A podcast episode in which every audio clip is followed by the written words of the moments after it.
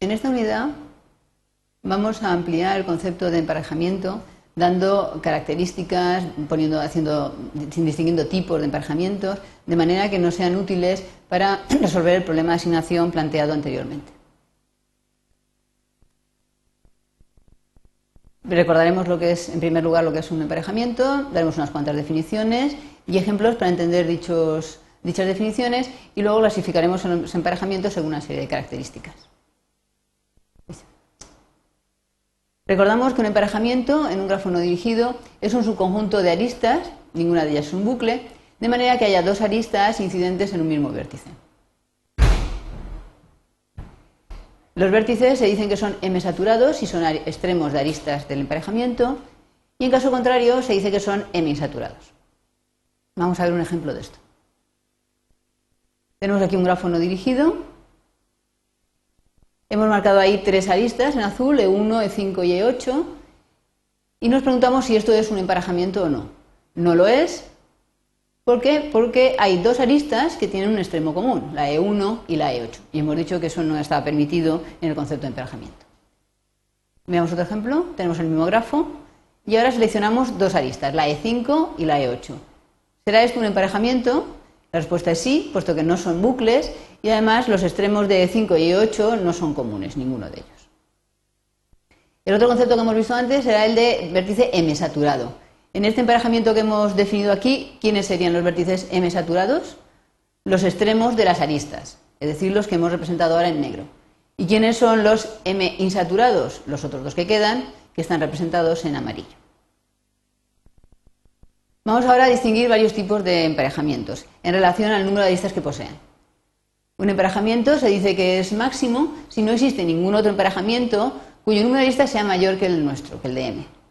Hay que tener en cuenta que cuando se dice que no hay otro que tenga mayor número de aristas, no consiste en que yo pueda ampliarlo, no es que yo si yo lo puedo ampliar o no, sino que olvidándome del que yo tengo, si existe alguno totalmente distinto o parecido, da lo mismo que tenga mayor número de aristas. En caso de que dicho emparejamiento no exista, entonces se llama máximo.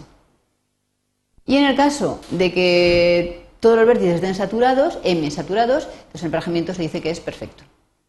Vamos a ver un ejemplo. Aquí tenemos el emparejamiento de antes, E5, E8. Y tenemos un emparejamiento nuevo que es el formado por el E1, E3 y E5. Como vemos, el emparejamiento de arriba tiene dos aristas y el de abajo tiene tres, con lo cual el emparejamiento M1 no es un emparejamiento máximo.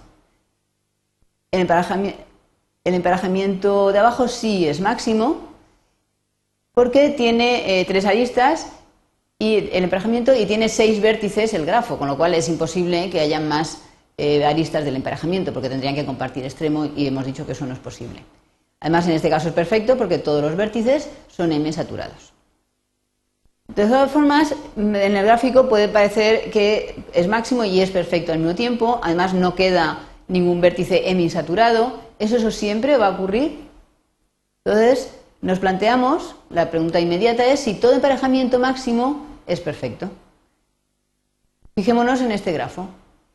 Si yo cojo un emparejamiento, por ejemplo este, Vemos que este emparejamiento es máximo porque no puedo incluir ninguna otra arista azul si no permito compartir extremo y obviamente no es perfecto porque quedan un montón de vértices insaturados.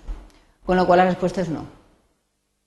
Si me lo planteo al revés, todo emparejamiento perfecto es máximo, entonces la respuesta es obviamente sí por la propia definición. Si perfecto es que todos estén saturados, pues obviamente es máximo. Como hemos comentado en otras ocasiones, hay veces que los grafos están ponderados.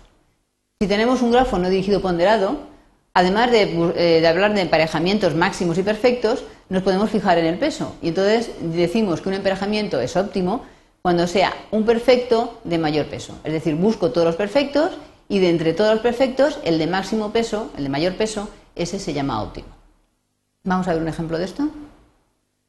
Tenemos aquí un grafo no dirigido ponderado tenemos eh, los nombres de las aristas en negro y el numerito en azul es el peso que tiene cada arista. Así, por ejemplo, la E1 pesa 3, la E2 pesa 1, etc.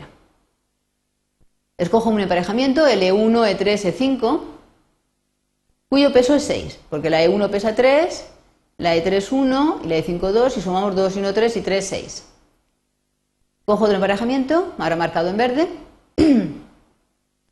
y este emparejamiento es el E2, E4 y 7, que pesa 12, porque E2 es 1, 4 del E4 y 7 del E7, 7 y 4, 11 y 1, 12. Entonces, eh, desde luego, el M1 no es el óptimo porque hay uno que pesa más que él, los dos son perfectos, no hay ningún vértice saturado, y el M2 pesa más que el M1.